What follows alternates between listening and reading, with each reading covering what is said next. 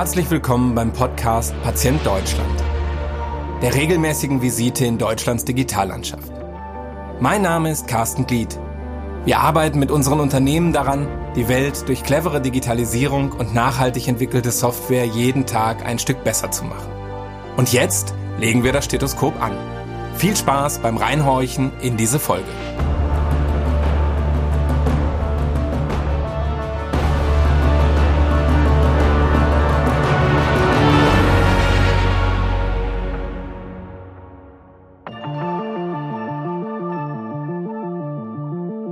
In dieser Folge von Patient Deutschland begrüße ich Sascha Günther. Sascha ist Principal bei Vorwerk Ventures und sein Investmentschwerpunkt ist HealthTech.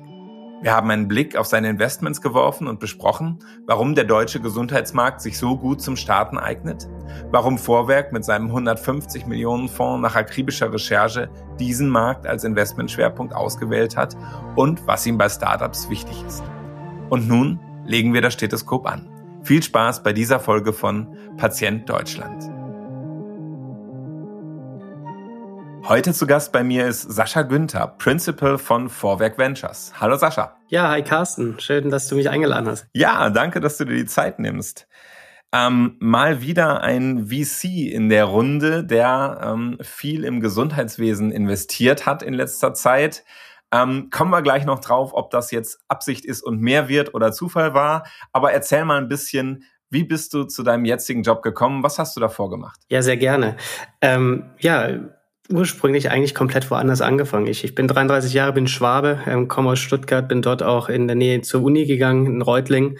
Und wie sich das eben für so einen guten Business School Absolventen gehört, musste er irgendwie Beratung machen oder Investment Banking. Ich habe mich damals für die Unternehmensberatung entschieden, habe das Ganze dreieinhalb Jahre lang gemacht, ähm, in verschiedensten Bereichen tätig gewesen. Also alles fernab von Healthcare, ähm, bei der Baustoffzulieferindustrie oder bei Kabelnetzbetreibern. Also wirklich sehr breit gestreut in der Strategieberatung, habe mich dann aber dazu entschieden, dass das nicht meine Zukunft sein wird und bin dann eben nochmal studieren gegangen ähm, nach Barcelona und nach Dublin und habe da so ein bisschen das Startup-Ökosystem kennengelernt und hatte so auch die Möglichkeit, direkt nach meinem Master dann bei Project A Ventures einzusteigen, Frühphaseninvestor, ja auch ansässig in Berlin, auch das ein oder andere Health Investments dort. Und das war so mein erster Kontaktpunkt eigentlich so mit der digitalen Gesundheitsszene und ähm, haben dort ein Investment in Clara getätigt, der ursprünglich noch als Coderma mal an den Start gegangen, aber auch in Krü, der, der, einer der führenden telemedizinischen Anbieter ähm, aus Schweden. Und ja, ähm, habe dort aber mich hauptsächlich in das Startup-Umfeld ein bisschen eingearbeitet hatte dann aber nach zwei Jahren auch ein bisschen das Gefühl, dass man so als junger ehemaliger Unternehmensberater und Uni-Absolvent tatsächlich ein bisschen operativ noch was machen sollte, um dann auch gute Ratschläge tatsächlich an die Startups geben können. Ähm, und habe mich dazu entschieden, dann auf die operative Seite zu wechseln. Bin dann äh, zur Lufthansa-Gruppe gegangen. Witzigerweise hat man die vielleicht nicht äh, als erstes im Hinterkopf, wenn man an Startups denkt. Nichtsdestotrotz habe ich dann dort, äh, war ich Gründer und Geschäftsführer einer Startup-Unit, äh, eines Startups, das wir aufgebaut haben in Berlin, wurde von der Lufthansa-Gruppe eben finanziert und habe das Ganze drei Jahre lang dann eben operativ geleitet, aufgebaut auf über 70 Mitarbeiter. Ja, und ähm, dann kam tatsächlich eine Intervention, eine gesundheitliche, und zwar Covid. Ähm, dementsprechend war das Geschäftsmodell der Lufthansa-Gruppe ja eigentlich recht hinfällig äh, von Tag eins auf den anderen.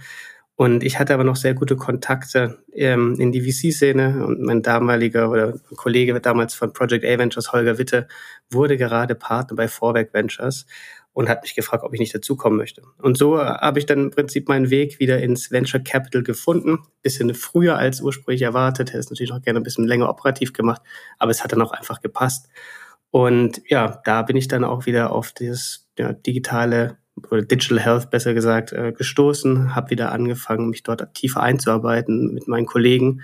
Und da sind ja jetzt, wie du schon angedeutet hast, mittlerweile äh, das ein oder andere Investments daraus entstanden. Sag mal ein bisschen was zu Vorwerk Ventures. Das ist, kommt von Vorwerk äh, hier Staubsauger und Thermomix. Ist das die Ecke?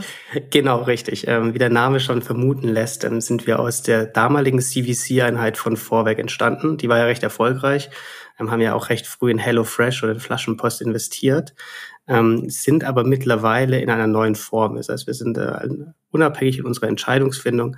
Ähm, Vorwerk ist weiterhin Partner, jetzt aber auf der LP-Seite. Und wir tätigen da mit unserem 150 Millionen Euro Fonds hauptsächlich Investments in ja, Geschäftsmodelle im Consumer Tech, sagen wir. Das heißt eigentlich alles, was den Konsumenten berührt und was sein Leben besser, schöner, leichter macht, das ist unser Fokus. Und das machen wir in den Phasen Pre-Seed, Seed, Series A, wobei, naja, im heutigen Markt ähm, wir uns tatsächlich dann auch eher auf die Seed-Runden fokussieren ähm, und Digital Health und Wellbeing da eben eines unserer Fokusbereiche geworden ist, die wir uns da auserkoren haben. Und bist du speziell dafür gewechselt? Also war klar, wenn du zu Vorwerk gehst, dann wird der Digital Health oder Health Tech Part größer werden? Ist das eine strategische Entscheidung oder ist es jetzt einfach so gekommen? Das ist tatsächlich einfach so gekommen, würde ich sagen. Also ähm, ich glaube, ich hatte zwar schon die ersten Erfahrungen im Health-Bereich. Ähm, wir sind damals aber auch als Fonds und auch im neuen Setup und auch mit neuen Teammitgliedern auch komplett von der Pike an gestartet und haben dann den Health-Bereich eigentlich recht strukturiert für uns entdeckt. Das heißt, wir haben uns verschiedenste Bereiche, ich meine, während Covid hatte man ja die ein oder andere Minute Zeit, sich eher so auf die theoretischen, akademischen Themen zu fokussieren und haben eben im Zuge dieses sehr strukturierten Research herausgefunden, wenn man sich so die Consumer Spendings anschaut oder die Consumer Journey, wo gibt es da eigentlich momentan noch Probleme, ähm, ist uns Digital Health eben aufgefallen. Und wenn man dann eben auch noch tiefer reingeblickt hat, wie sich die, die Finanzierungsvolumen dort vielleicht jetzt nicht ganz in Deutschland, aber auch in Deutschland, aber hauptsächlich weltweit oder in den USA entwickelt haben, haben wir dann schon gemerkt, oh, da ist was, was sich stark entwickelt, was aufgebrochen ist und seit 2015, als ich da das erste Mal drauf geblickt habe, sich deutlich weiterentwickelt hat und jetzt mit Covid vielleicht auch noch ein Katalysator stattgefunden hat, äh, warum das zukünftig eben deutlich relevanter werden muss. Aber um die Frage noch mal kurz zu beantworten, ich bin jetzt noch nicht der dedizierte Health-Experte gewesen damals ähm, und bin dann einfach so reingerutscht. Und das habt ihr dann strategisch höher bewertet als andere Märkte und ihr habt es so ein bisschen in diese Consumer Tech Nähe ähm, gebracht. Also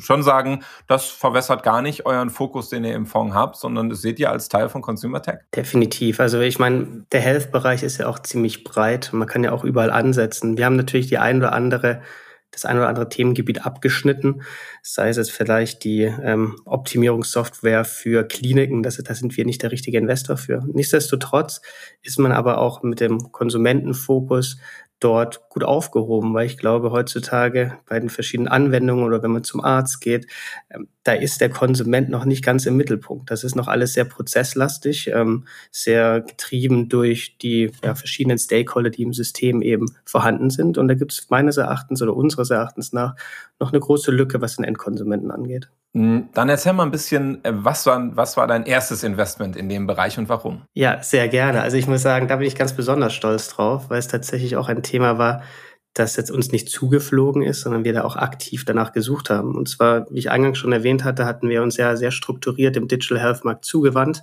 haben da analysiert und haben da verschiedene Bereiche eben für uns identifiziert, wo wir geglaubt haben, Dort läuft es aktuell noch nicht so richtig. Dort gibt es noch nicht so viele Lösungen, aber die werden in Zukunft deutlich relevanter werden.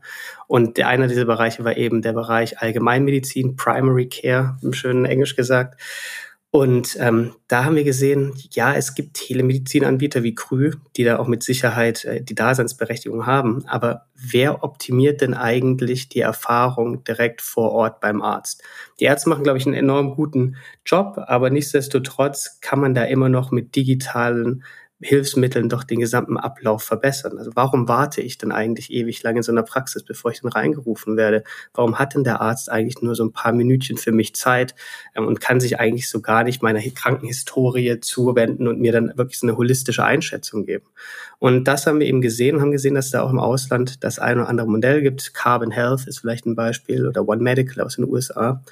Und ähm, ja, haben dann die Suche begonnen und sind fündig geworden bei AVI Medical aus München, gegründet von Vlad ähm, und Julian, ähm, beide schon davor im, in, im Gesundheitsbereich, wie Julian ist selber Arzt, äh, tätig gewesen oder wie Vlad davor schon mal äh, Konux gegründet.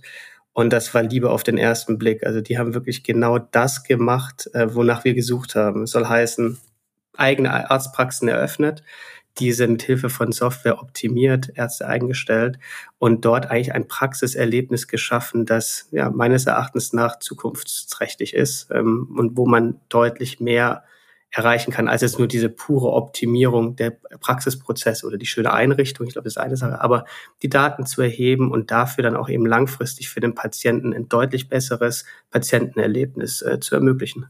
Wo standen die so vom, vom Reifegrad und von der Entwicklung, als ihr die gefunden habt? Und wie, wie hoch seid ihr da investiert?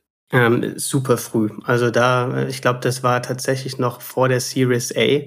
Ähm, da ist schon ein Investor drin gewesen, Picos Capital, mit dem verdienen wir ein ganz gutes Verhältnis und ähm, haben uns dann mit Flat getroffen, erstmal zum Eisessen und zum Kennenlernen.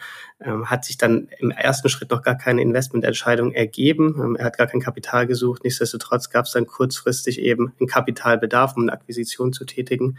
Und ähm, ja, da waren wir dann zur Stelle und konnten recht fix und flink die Entscheidung treffen, weil wir eben so überzeugt vom Modell und Team waren, dass wir da dann reingegangen sind mit einem noch recht überschaubaren Betrag und jetzt in den Folgerunden, also die haben jetzt, glaube ich, insgesamt über 30 Millionen Euro äh, an Kapital mit aufgenommen. Da haben wir auf jeden Fall schon einen guten ähm, ja, Teil davon mit dazu beigetragen. Und du hast ja eben auch gesagt, du hast einen operativen Hintergrund. Das ist ja auch wichtig, um mit den Gründern dann Gründerinnen äh, auch im Gespräch zu sein. Hm, was würdest du sagen, außer Geld konntet ihr jetzt da bei Avi zum Beispiel beitragen? Das ist eine sehr gute Frage, weil wir jetzt tatsächlich vielleicht als Vorwerk Ventures noch nicht so als der Digital Health ähm, Investor bekannt waren. Nichtsdestotrotz, ich glaube, was schon sehr viel hilft, ist, dass man ein Grundverständnis davon hat, wie dieser Markt funktioniert. Digital Health ist einfach kein Markt wie E-Commerce, der schon gut etabliert ist. Man weiß, wo man links und wo man rechts gehen müsste. Ähm, und es ist sehr komplex mit den verschiedenen Strukturen. Das heißt, wenn man sich da schon mal tiefer eingearbeitet hat und versteht, ähm, wo solche Modelle denn eigentlich ansetzen, dass die eben jetzt nicht nur kurzfristig einen Mehrwert für vielleicht den Endkonsumenten liefern, aber langfristig auch für, die gesamte, für das gesamte System relevant werden können. Ähm, da hilft es dann natürlich schon gut aufzutreten und ähm, eben auch das eine oder andere Sache eben zu wissen. Das heißt, der Gründer muss da jetzt nicht lange erklären, sondern eigentlich kommt man schon auf ihn zu mit einer fast getroffenen Entscheidung und muss dann eigentlich gucken, dass man eben zum Zuge kommt. Das ist nicht ähm, bei allen Themen so im Health-Bereich. Gerade im frühphasigen Bereich gibt es eben noch sehr viele Investoren, die ein bisschen Scheu vorhaben und etwas zurückschrecken, weil es eben ein hochregulierter Markt ist. Ähm, darüber hinaus ist es, glaube ich, wichtig, gerade so als junger Fonds, wie wir dann eben aus der Historie herausgewachsen sind, ist auch wichtig, sich erstmal gegenüber den Gründern zu etablieren. Und du meintest es oder du erwähntest es gerade schon, dass ähm, es schon sehr hilft, dort auf operative Erfahrung, die eine oder andere Erfahrung gesammelt zu haben, um eben zu wissen, wie es ist, auf der anderen Seite zu sitzen. Zu wissen, dass ähm, das Investorenmanagement nicht immer der favorierte Part ist, den man übernimmt, sondern sich eigentlich viel lieber um das operative Geschäft kümmern möchte. Und da muss man einfach sich vielleicht als Person, als Investor auch dann finden und als loyaler Partner gegenüber den Gründern auftreten, da zu sein, wenn es gut läuft, jetzt vielleicht auch nicht jedes Mal dem Reporting mit extremer Vehemenz hinterherrennen, sondern einfach dort mit einem guten Augenmaß rangehen. Ähm, und das hat uns mit Sicherheit, glaube ich, geholfen, dort äh, dann auch irgendwie mit in den Cap-Table zu kommen. Und äh, auch mal so für die Startup-Hörer unter äh, unseren Hörerinnen und Hörern, ähm, die, das, das Kriterium war das Gründerteam oder das Geschäftsmodell zu dem Zeitpunkt? Also was hat, was hat den meisten Ausschlag gegeben, dass ihr die ja sogar aktiv gesucht ähm, oder und gefunden habt. In diesem Fall muss man sagen, dass ähm, wir äh, die, die Suche begonnen hat mit einem klaren Suchfeld. Das heißt, wie sieht eigentlich Allgemeinarzt in der Zukunft aus? Gibt es natürlich auch verschiedene Ansatzpunkte, aber wir haben genau nach diesem Modell gesucht und witzigerweise, wie gesagt, dann auf Avi Medical gestoßen. Ähm, und dann ist natürlich die Hoffnung immer da, gerade im frühphasigen Bereich ist es enorm wichtig, dass das Gründungsteam einfach funktioniert, fähig ist und dass man ein gutes Verhältnis aufbaut, aber auch Vertrauen zu dem Team gewinnt. Und das hat einfach dort sofort gepasst. Also ich würde sagen, eigentlich, wenn man so ein bisschen sonst auf ein Venture schaut, dann sagt man, ist sehr viel das Team. Hier bei uns vielleicht die, die Idee tatsächlich noch im Vordergrund gestanden, aber das Team hat uns dann sozusagen aus den Socken gehauen ähm, und sind sehr, sehr zufrieden mit denen. Ein, ein Stück weit kann man, glaube ich, sagen, eure Investmenthypothese und deren Business-Hypothese, warum sie es machen, sie haben wahrscheinlich auch einfach sehr gut äh, gematcht. Genau, hat einfach super harmoniert schon von Tag eins. Und wie lange bleibt ihr? Also was ist so eure Policy? Wie lange bleibt ihr in so einem Startup investiert? Also wir haben ja als Fonds an sich hast du ja eine gewisse Laufzeit, die du deinen Limited Partnern vorgibst. Das ist vielleicht jetzt ein Unterschied zur früheren Struktur, wo das als sogenannte Evergreen aufgesetzt ist, wo du ewig lang im Prinzip die Anteile halten kannst, irgendwann halt mal auch liquidieren möchtest. Ähm, hier in diesem Fall sind wir jetzt in der klassischen Fondsstruktur, ähm, wo wir zehn Jahre im Prinzip begrenzt sind. In der Regel teilt sich das immer auf in fünf Jahre Investment, fünf Jahre dann wieder Divestment, also Verkaufen der Anteile. Ähm, und das ist natürlich auch der maximale Haltezeitraum, den man dort anstrebt. Jetzt sieht man natürlich heutzutage, dass die Entwicklung dorthin geht, dass private Firmen immer länger private Firmen bleiben, entsprechend da nicht sofort ein Liquidationsevent, wie man es in Fachkreisen nennt, stattfindet, also ein Börsengang beispielsweise oder ein Verkauf, so dass man da noch die Möglichkeit hat, vielleicht um ein, zwei Jahre zu verlängern. Aber das ist dann immer mit dem, mit den unseren Investoren abzustimmen, wie lange man denn da dabei bleiben möchte und wie lange man denn eigentlich auch noch glaubt, dass die Wachstumskurve, die wir eben ähm, suchen in Startups, um die jeweilige Rendite als Venture Capital Fonds zu liefern, eben noch gegeben ist. Äh, gucken wir mal ein bisschen weiter. Ähm, was ist danach so in euren Zielkorridor gekommen? Waren es dann wieder so Firmen, die, wo ihr gesagt habt, nach denen haben wir gesucht oder wurdet ihr dann auch mal gefunden? Ähm, das ist eine sehr gute Frage, aber tatsächlich ähm, glaube ich, dass es noch sehr auf der suchenden Seite war. Also wie gesagt, in, wir haben uns ja diesen, diesem Research ähm, genehmigt und haben dort verschiedene Felder identifiziert. Eins davon war ja, wie eingangs erwähnt, Primary Care. Ähm, darüber hinaus fanden wir den Bereich Remote Diagnostics oder Remote Monitoring interessant, der Bereich äh, Mental Health riesengroß. Also gerade mit Covid, glaube ich, einer der Bereiche, der am stärksten wächst. Ähm, und auch der Bereich Pharmazie hat uns interessiert, weil es dort eigentlich abgesehen von den klassischen Shop-Apotheken jetzt auch kaum noch Innovationen gab und da sich ja dann auch im Zuge der Regulatorik mit dem E-Rezept, das war damals ja schon ein Stückchen in der Diskussion, wurde natürlich noch etwas befeuert dann durch das digitale Versorgungsgesetz. Ähm, diese Bereiche haben uns da eben schon angeschaut und haben dann tatsächlich aktiv in diesen jeweiligen Bereichen gesucht. Ähm, das sind jetzt die Bereiche, die ich sehr spannend fand. Darüber hinaus haben wir uns aber auch ähm, Sachen angeschaut wie Femtech. Ähm, das ist aber natürlich was, was meine Kollegin Katharina deutlich besser abdecken kann. Ja, wir haben dann, wie gesagt, ähm, rumgesucht in diesen Bereichen und als nächstes sind wir über Nilo Health gestoßen. Und zwar ging es da tatsächlich ein bisschen um die mentale Gesundheit und wie man die mentale Gesundheit hier ja, deutlich verbessern kann in, in Deutschland. Weil man hat hier auch das Problem, dass wenn man mal irgendwie zum Psychologen möchte, bis man da erstmal einen geeigneten findet, ähm, das ist nicht so leicht. Und da glauben wir, dass sich da langsam und durch Covid ein Stigma lösen wird, dass es eben zunehmend leichter wird, darüber zu sprechen und zunehmend akzeptierter wird, das eben auch in Anspruch zu nehmen. Bloß die Frage ist, wer, wie kommt man da am besten ran? Und wir haben ja, du hattest ja, glaube ich, die Farina hier auch im Podcast, mm. die ich auch noch damals von Selfie kannte, die haben sich ja am Anfang auch stark auf den Endkonsumenten ausgerichtet, was ja recht schwierig ist im deutschen Markt als, als, ist ja kein Selbstzahlermarkt, sondern es wird ja hauptsächlich bezahlt durch Versicherungen. Und da haben wir in den USA gesehen, dass da ein Trend dazu bestand, sehr stark über die, die Unternehmen zu gehen. Weil am Ende sind es die Unternehmen, die am meisten darunter leiden. Also im Endeffekt ist der Patient, der am meisten darunter leidet, selbstverständlich. Aber aus Kostenperspektive ist es das Unternehmen, das sehr stark unter mentalen Schwierigkeiten leidet. Und ein Großteil der Kosten entstehen dadurch und medizinische Aus- oder Arbeitsausfälle, dadurch, dass eben Patienten dort keine Hilfe bekommen.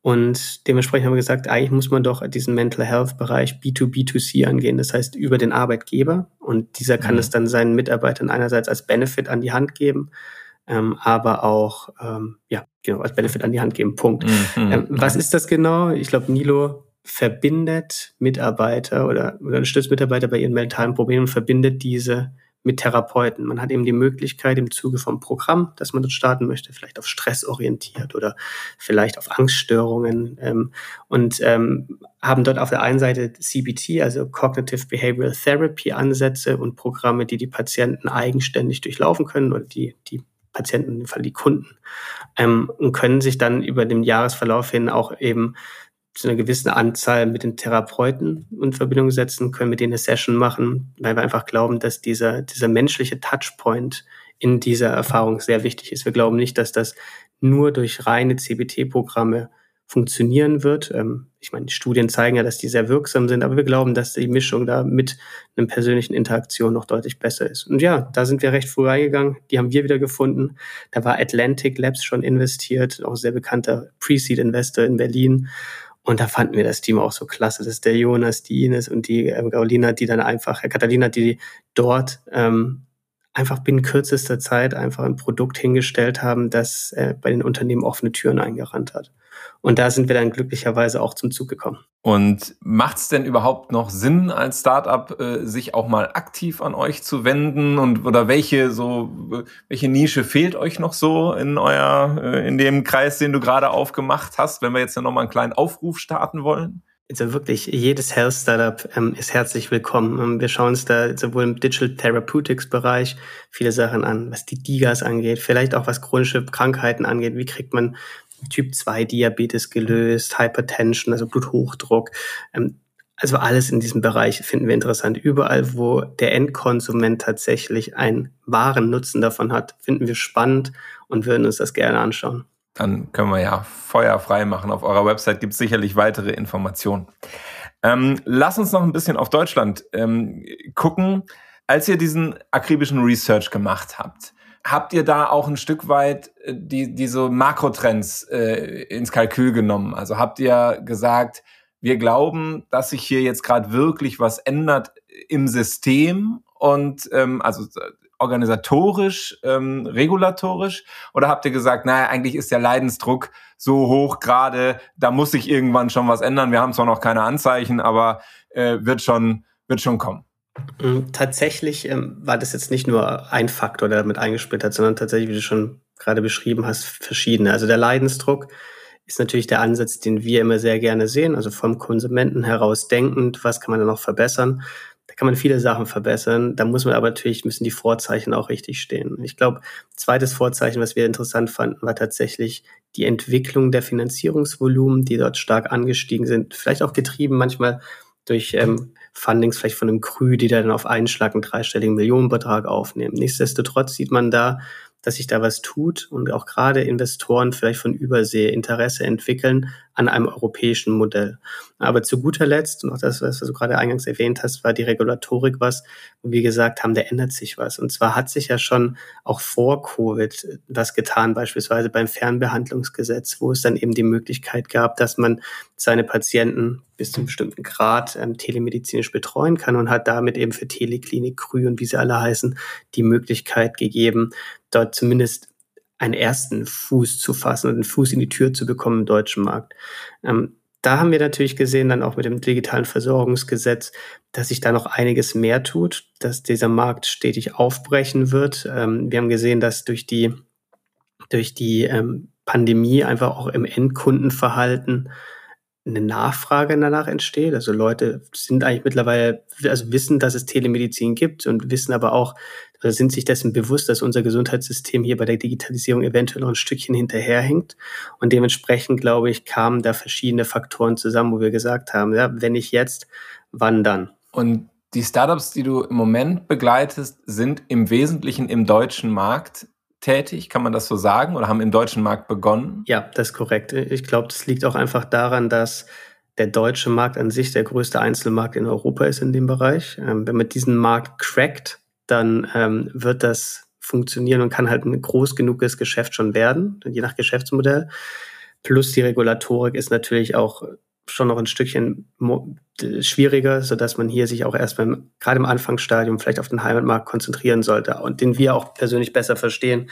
Ähm, klar könnten wir auch in, in UK investieren, aber die NHS ist halt schon ein Stückchen anders strukturiert ähm, und eventuell äh, hat man da nicht das hundertprozentige Verständnis, dass vielleicht ein Seed-Investor aus UK beispielsweise hätte. Ist es nicht, sag mal, bei Venture Capital schon eigentlich so, dass man immer die Milliardenmärkte sucht und so, wenn es nicht global ausgerollt werden kann, ist es doof? Also es geht's wirklich kann man in so einem beschränkten Markt wie Deutschland, wenn da was gut funktioniert, ähm, ist das ein VC-Case? Also ich glaube, für den Gesundheitsbereich allein in Deutschland, wenn man sich die Ausgaben anschaut, ist es ja schon ein dreistelliger Milliardenbereich, der dort ähm, ausgegeben wird. Und natürlich verteilt er sich und ist stark reglementiert. Ich glaube aber trotzdem, dass wenn man diesen Markt tatsächlich mit dieser einzigartigen Struktur, die wir, beides kind einzigartige Struktur, die wir hier haben, ähm, auch betrachtet, dass man eben ja eigentlich keine Marketingkosten hat, wenn man bei den Ärzten ankommt, beispielsweise. Ne? Bei AV Medical ganz interessant, das ist eine Praxis. Wenn du krank bist, musst du hingehen. Ähm, und da gehst du am besten in die Praxis, die dir auch am besten gefällt. Oder die Bezahlung erfolgt ja jetzt nicht aus der eigenen Tasche, sondern ist halt im Prinzip gesetzlich geregelt. Das heißt, es ist schon ein sehr attraktiver Markt, auch aus Venture-Perspektive, weil da einfach ja derjenige, der das bezahlt, tiefe Taschen hat, würde ich jetzt mal so sagen. Ähm, zum Starten hervorragend, ist zwar ein großer Markt, aber die Eintrittsbarrieren sind dann eben auch ein bisschen höher. Wenn man es einmal geschafft hat, hier Fuß zu fassen, dann ist es nicht einfach mal so, dass dann ja, mir nichts, dir nichts ein Competitor auf die Landschaft treten kann, der einem das Leben schwer macht, sondern da gehört häufig viel dazu, erstmal an diese Punkte zu gelangen. Und zu guter Letzt vielleicht noch gesagt, die Modelle starten ja erstmal hier, aber sind auch alle internationalisierbar. Also dementsprechend äh, macht es schon Sinn, erstmal hier zu starten. Ähm, und wenn man es in Deutschland bewiesen hat und dann eben noch über, sagen wir, nach Frankreich, Spanien etc. weiter ausrollt, ähm, ist das dann definitiv ein, ein doppelter Venture Case. Aber ich sage auch schon, allein in Deutschland ist das Marktvolumen groß genug, um da ein Unicorn sozusagen produzieren zu können. Hast du in den Boards oder Cap Tables, wo du sitzt, ähm, ausländische, also internationale äh, Investoren, die Sitz nicht in Deutschland haben, schon dabei irgendwie? Bist du mit denen darüber im, im Austausch? Ja, also beispielsweise bei AB Medical, das kann man auch einsehen, da ähm, ist in der letzten Finanzierungsrunde zum einen Heal Capital mit dazugekommen, die ja von den privaten Krankenversicherungen ihren Fonds gezerrt haben. Ähm, und darüber hinaus eben noch Addition. Das ist ein US-amerikanischer Fonds mit mehr als einer Milliarde Assets unter Management, ähm, die das auch ganz interessant fanden, die vielleicht schon in ähnliche Modelle, jetzt nicht in der Allgemeinmedizin, aber vielleicht in der Zahnmedizin woanders investiert haben, das Modell an sich interessant finden und da eben gucken, in welchen Märkten das noch nicht verfügbar ist. Und da herrscht natürlich ein, vielleicht jetzt kein sehr intensiver Austausch. Während der Board-Meetings redet man natürlich schon darüber. Ähm, aber man, man tauscht sich zumindest ansatzweise aber aus, welche großen Märkte denn da noch unerschlossen sind und wo man da jetzt noch auch reingehen könnte als ausländischer Investor. Und hat man da eine Diskussion, wie, wie wahnsinnig unterschiedlich die Modelle sind? Also, du hast ja eben schon mal gesagt, NHS sind als, als komplett staatlicher Vollversorger von der Finanzierung bis zur tatsächlichen Dienstleistung in, in, in Großbritannien. Äh, der Markt, aus meiner Sicht, ja, wahnsinniger Privatzahlermarkt äh, und der deutsche Markt so komplett anders. Also gibt's da, spürst du da sowas wie, jetzt kapiert der amerikanische Investor schon wieder nicht, wie das hier in Deutschland funktioniert? Oder ist das eigentlich inzwischen so sehr Common Knowledge, dass es so unterschiedliche Märkte gibt und dass man sie auch alle irgendwie unterschiedlich bespielen muss? Also ich glaube, dass hier grundsätzlich sind das sehr, sehr kluge Leute, die gerade bei den amerikanischen Investoren dabei sitzen, aber auch in der deutschen Szene. Ähm, das heißt, die sind sich wohl dessen bewusst, dass dort ähm, horrende Unterschiede bestehen. Ich glaube, was man ja auch beobachten kann, ist, dass die amerikanischen Player selten als erster Investor in einem Gesundheitsstartup investieren, weil sie einfach sagen, ich brauche da einen deutschen VC, der vielleicht frühphasig schon dazugegangen ist, der mir einen Haken zumindest an das regulatorische Risiko macht. Ähm, ich glaube, ein Investor hat zu uns auch gesagt, ja, wir wissen nicht, wenn sich bei euch die ähm, Regulatorik ändert, inwiefern sich das auf unser Geschäftsmodell auswirkt. Das müsst schon ihr mitbringen. Wir bringen dann eben die tiefen Taschen, Skalierungserfahrung und sonstige Sachen mit. Ähm, und das ist dementsprechend eine gute Symbiose in dem Bereich. Das bedeutet aber auch nach, also du würdest schon und auch die internationalen Geldgeber sagen, anders als früher schon, äh, ja, probier's in Deutschland. Also ich, ich kenne noch so aus von vor fünf Jahren oder so, es mach's doch erstmal in einem Selbstzahlermarkt, da kannst du gucken, ob dein Produkt funktioniert und so weiter. Da musst du dich eben auch nicht ähm, mit einem vielleicht auch noch nicht ganz reifen Produkt und auch noch nicht sozusagen an, in, am Markt getesteten Produkt durch irgendeinen Regulatorikprozess äh, der, der deutschen Selbstversorgungslandschaft ähm, schlagen. Aber die, die Zeiten sind vorbei. Also ihr sagt schon, mit einem Produkt, was auch noch sehr MVP-mäßig ist, äh, geht mal euren Weg im deutschen System. Ähm, das ist es uns wert, weil wir am Ende dann diesen großen Proof of Concept und diese großen Burggräben haben, wenn es klappt? Ich würde sagen, es kommt halt auch immer auf das Geschäftsmodell drauf an. Also ich glaube, dass für manche Modelle wie Navi Medical, da lohnt sich schon, hier in, in, in den deutschen Markt zu starten. Ähm, wenn man sieht, die Ausgaben für Allgemeinmedizin sind da, Leidensdruck ist da, lohnt sich. Ähm, bei anderen Modellen kann man eventuell, also ein, ein Beispiel, was wir jetzt letztens gesehen haben, ist kontinuierliche Glukosemessung, also im Prinzip, dass man so ein Patch am Arm hat hm. und darüber dann eben ähm, optimieren kann. Da ist die Frage, ist da der deutsche Markt der richtige Markt, um damit zu starten oder kann man nicht vielleicht in Selbstzahlermärkten schon ein bisschen reingehen, so vielleicht wie in Levels in den USA das tut und da schon die ersten Erfahrungen zu sammeln, weil bis man dort erstmal in ein geregeltes System reinkommt, dann muss man erst den DIGA-Prozess durchlaufen, dann ist man vielleicht in der DIGA drin, dann muss man die Ärzte davon überzeugen, dass das dann auch funktioniert. Da parallel muss man noch den Beweis antreten, dass das überhaupt überhaupt funktioniert für die Krankenkassen und nicht nach zwölf Monaten dann als Liga wieder rauszufliegen. Ähm, das ist dann schon deutlich schwieriger und da muss man sich, glaube ich, schon die Frage stellen, ob man nicht einen Hybridansatz fahren sollte ähm, im deutschen Markt oder ob man nicht tatsächlich vielleicht einen anderen Startmarkt wählt. Die Geschäftsmodelle, auf die wir uns jetzt aber konzentriert haben, das ist jetzt im Spezifischen jetzt Curando mit, mit der Online-Pharmacy, funktioniert wunderbar im deutschen Markt mit dem E-Rezept, mit starkem Fokus auf verschreibungspflichtige Medikamente. Ähm, MedKitDoc ist ein Telemedizin-Startup, mit, wo man die Vitaldaten eben noch mit überträgt. Funktioniert auch super im deutschen Markt, gerade im Bereich der Altenpflege.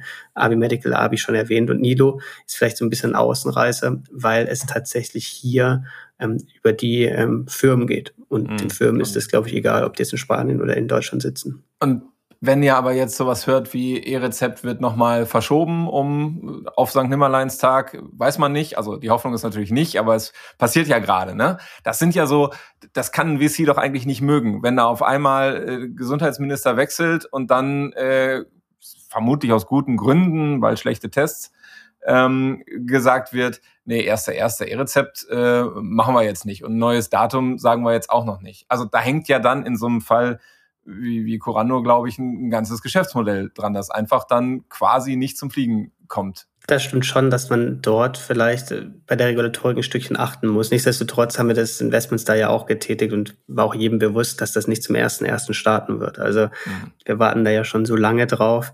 Ähm, das wäre jetzt zu schön gewesen, um wahr zu sein. Ähm, ich glaube aber trotzdem, dass der, der Grundtonus existiert und solche jungen Unternehmen müssen ja auch schon im Hintergrund noch, gerade um da fertig zu sein, um verschreibungspflichtige Medikamente ausliefern zu können, da muss man ja auch noch ein bisschen was tun. Das ist ja nicht so, dass man da jetzt wie im OTC-Bereich. da jetzt und warten, ist ja einer auf den Knopf drückt bei den Krankenkassen. Genau, also ich glaube, da gibt es noch einiges zu tun und ich glaube, dann ist man halt auch mit dem richtigen Produkt dann bereit, ähm, wenn es dann geschieht. Und im Falle von Curando auch sehr interessant, die arbeiten da ja auch schon mit verschiedenen ja, Leuten in Key-Positionen im Gesundheitswesen zusammen, um da vielleicht auch auf dem Weg dahin unterstützend tätig zu sein und ihnen zu helfen, wie man verschiedenste Bereiche eben schon jetzt auch ohne E-Rezept in Tests, in Piloten abdecken kann, sodass wenn es dann tatsächlich losgeht, dann geht's richtig los. Also das war jetzt kein, keine große Überraschung in dem Falle, aber vielleicht nochmal da, um die Klammer zu setzen, ähm, es, man muss einem schon bewusst sein, dass die Regulatorik im deutschen Markt ähm, auch trotz Covid und trotz digitale Versorgungsgesetze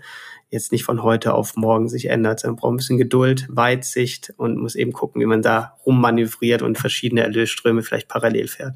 Und wenn du dir von der deutschen Regulatorik äh, irgendwie eine Sache wünschen dürftest, äh, wo du sagst, ja, wenn das morgen anders wäre, das würde wirklich nochmal zum, zum Erfolg richtig beitragen, was wäre das? Ich glaube, da gibt es nicht eine spezifische Sache. Ich würde einfach hoffen, dass das weiter und fortgesetzt wird, was eigentlich schon sehr stark im Zuge der Pandemie angefangen wurde, so dass man dann einfach das System grundsätzlich dass die Bereitschaft hat, dieses System zu verbessern und die Vorzüge der digitalen Komponenten, der digitalen Geschäftsmodelle eben versteht und weniger vielleicht als Bedrohung wahrnimmt, sondern lieber guckt, wie man damit dann eben gemeinsam Deutschland aus Gesundheitsperspektive zum attraktiveren Markt machen kann.